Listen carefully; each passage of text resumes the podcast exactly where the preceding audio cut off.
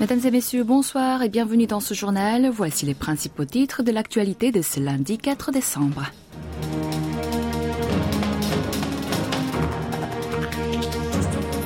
Véhicule spatial à combustible solide, troisième tir d'essai près de l'île de Jeju. La Corée du Sud réussit le lancement de son premier satellite de reconnaissance militaire. Cet élément sera présenté avec la voix de Tiffen Genestier. Et enfin, le bureau présidentiel annonce un remaniement ministériel dans six ministères.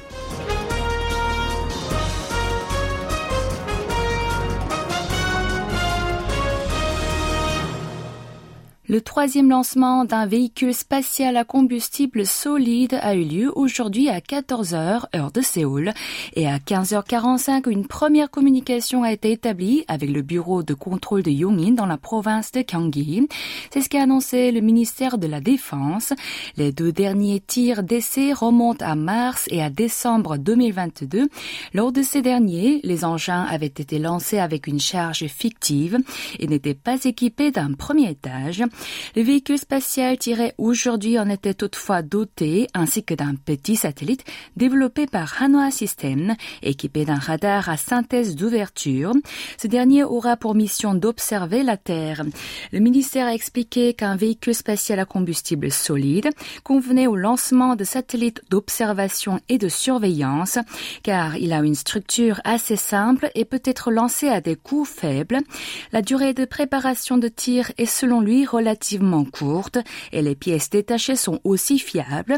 Seoul a estimé que le succès du tir contribuerait à renforcer sa capacité de surveillance spatiale sur fond de menaces nord-coréennes. Un responsable de l'armée sud-coréenne a indiqué que l'objectif de l'essai d'aujourd'hui était de tester la capacité du premier étage, qui a la plus puissante force de propulsion. Il a également ajouté que la poussée du véhicule spatial sud-coréen était 1,5 fois de plus forte que celle de l'engin nord-coréen. Et samedi, un autre lancement avait eu lieu. Tiffen Genestier nous en parle. La Corée du Sud a célébré le succès du lancement de son tout premier satellite de reconnaissance militaire ce samedi. Le puissant décollage du projectile a été marqué par une émission de fumée blanche s'élevant dans le ciel propulsée par le lanceur Falcon 9 de SpaceX. Le lancement spectaculaire a eu lieu à 3h19 heure de Séoul depuis la base spatiale de Vandenberg aux États-Unis. Le Falcon 9 a accompli sa mission avec brio, séparant la première partie du propulseur avant d'entrer avec succès en orbite, seulement 14 minutes après le Joseph Bean, un résident de la région, a partagé son émerveillement en décrivant ce spectacle comme incroyable. Environ une heure après le lancement, une communication a été établie avec la station de base de l'appareil en Europe du Nord. Le satellite de reconnaissance militaire sud-coréen, fruit du travail acharné du CARI, de l'Institut national de recherche scientifique et d'entreprise nationale, a été entièrement conçu et assemblé grâce à des technologies sud-coréennes. Environ 60 à 70% des composants proviennent de la production nationale illustrant le niveau élevé d'indépendance technologique atteint par le pays. Ce projet d'envergure a été planifié et mis en œuvre sur une période de six ans. Ces technologies satellitaires acquises au fil de 30 années de recherche permettent d'identifier des objets de 30 cm à des centaines de kilomètres au-dessus du sol.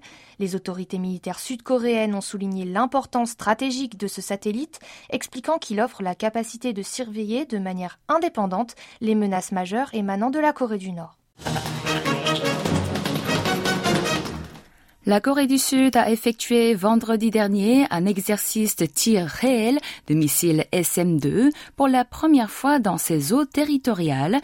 Une fois la tentative d'attaque de l'ennemi détectée, les marines à bord du destroyer Kangamchan ont rapidement réagi. Dès le tir d'un drone sans pilote, l'ennemi virtuel, un missile SM-2 installé sur la plateforme du navire a été lancé haut dans le ciel. Ce dernier a notamment été conçu pour intercepter les missiles de croisière et les drones et a été mise à la disposition de la marine sud-coréenne en 2004. Le commandement Lee Kwang-sik a déclaré que cette manœuvre avait permis de vérifier la capacité de combat avec des missiles navires-air du pays du matin clair. Pour rappel, l'armée sud-coréenne avait déjà mené ce genre d'entraînement, mais à Hawaï. Cela par manque de sites d'essai en mer et de systèmes d'analyse destinés uniquement aux missiles de moyenne et longue portée.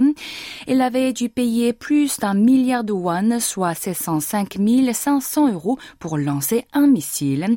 Song Guan, le chef du centre de recherche marine à Samchok de l'Agence pour le développement de la défense, a souligné que le lancement du missile SM-2 était d'autant plus significatif que Séoul a réussi à établir un système permettant de tester et même analyser les armes guidées importées.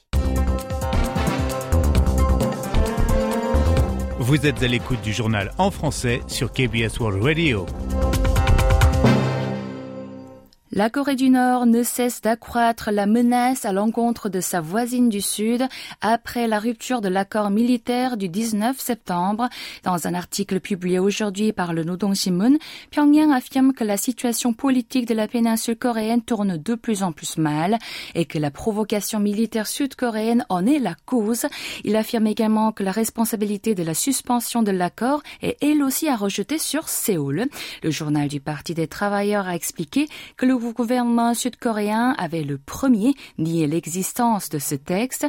Il aurait aussi violé l'accord de 2018, toujours selon le journal nord-coréen, en menant des exercices de tir au canon et en diffusant des émissions de propagande par haut-parleur.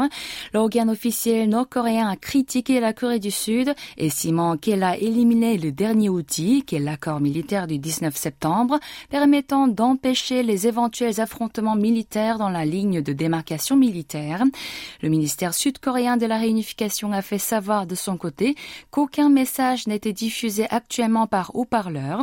Il a aussi indiqué que Pyongyang essayait de diviser la société sud-coréenne, notamment en dénigrant son chef d'État, mais sa tentative illustrait une fois de plus, selon lui, seulement un niveau en dessous d'un commun. La Corée du Nord a annoncé que son satellite espion Malikian 1, lancé le 21 novembre, commençait à fonctionner. Le bureau d'exploitation du satellite de reconnaissance au Centre de contrôle général de Pyongyang de l'administration nationale des technologies aérospatiales NATA s'est mise à travailler la veille en tant qu'organe de renseignement militaire indépendant. C'est ce qu'a annoncé hier l'agence centrale de presse nord-coréenne KCNA.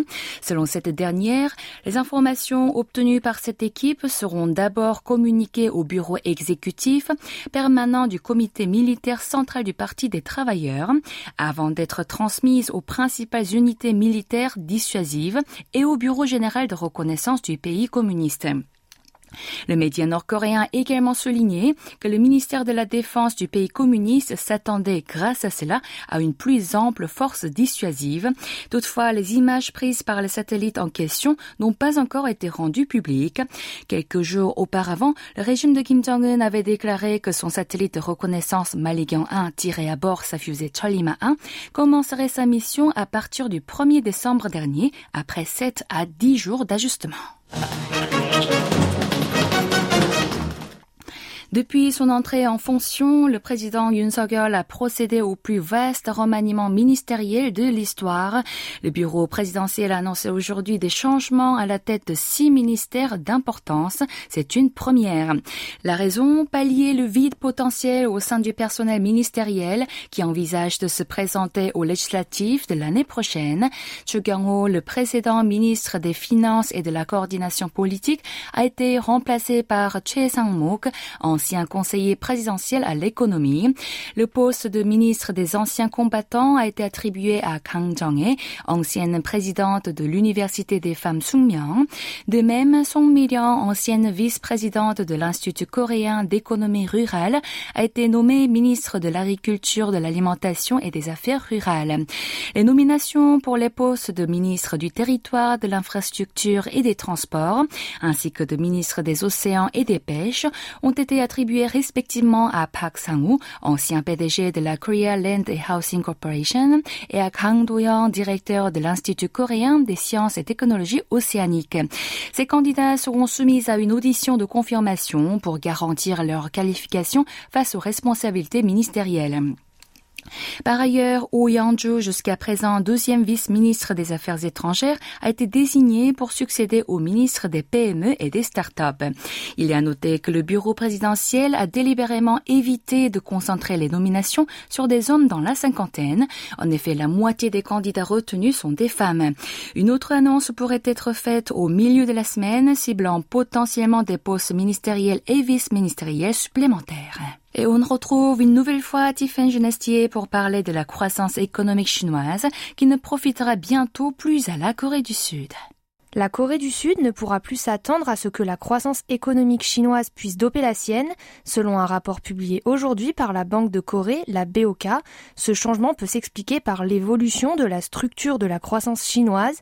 Depuis le début des années 2010, Pékin a fait de la consommation et des industries de pointe son moteur de croissance, alors qu'il s'était concentré plutôt sur les investissements dans l'immobilier jusque-là. Par conséquent, d'autres industries, notamment le textile, le vêtement et l'informatique, se sont rétrécies en revanche, de nouveaux secteurs tels que les véhicules électroniques, l'accumulateur électrique et l'énergie solaire photovoltaïque se sont développés. De ce fait, le coefficient d'incitation d'importation chinois a reculé en 2020 par rapport à 2017. En outre, les effets de la croissance économique chinoise se sont limités qu'à son seul marché intérieur. La part de la valeur ajoutée créée par la demande finale est passée de 86,6% en 2018 à 87,3% en 2020 en Chine. Ces pays voisins, dont la Corée du Sud, ont vu leurs chiffres baisser. La BOK a évoqué par ailleurs l'indépendance chinoise en matière de biens intermédiaires et la hausse de sa compétence technologique. Elle a notamment observé que la Chine était devenue l'un des premiers exportateurs de véhicules avec ses modèles écologiques et qu'elle concurrencerait davantage la Corée du Sud sur le marché international à l'avenir. La Banque centrale sud-coréenne a alors recommandé que le pays du matin clair améliore sa structure d'exportation qui, actuellement, dépend encore trop de son pays voisin.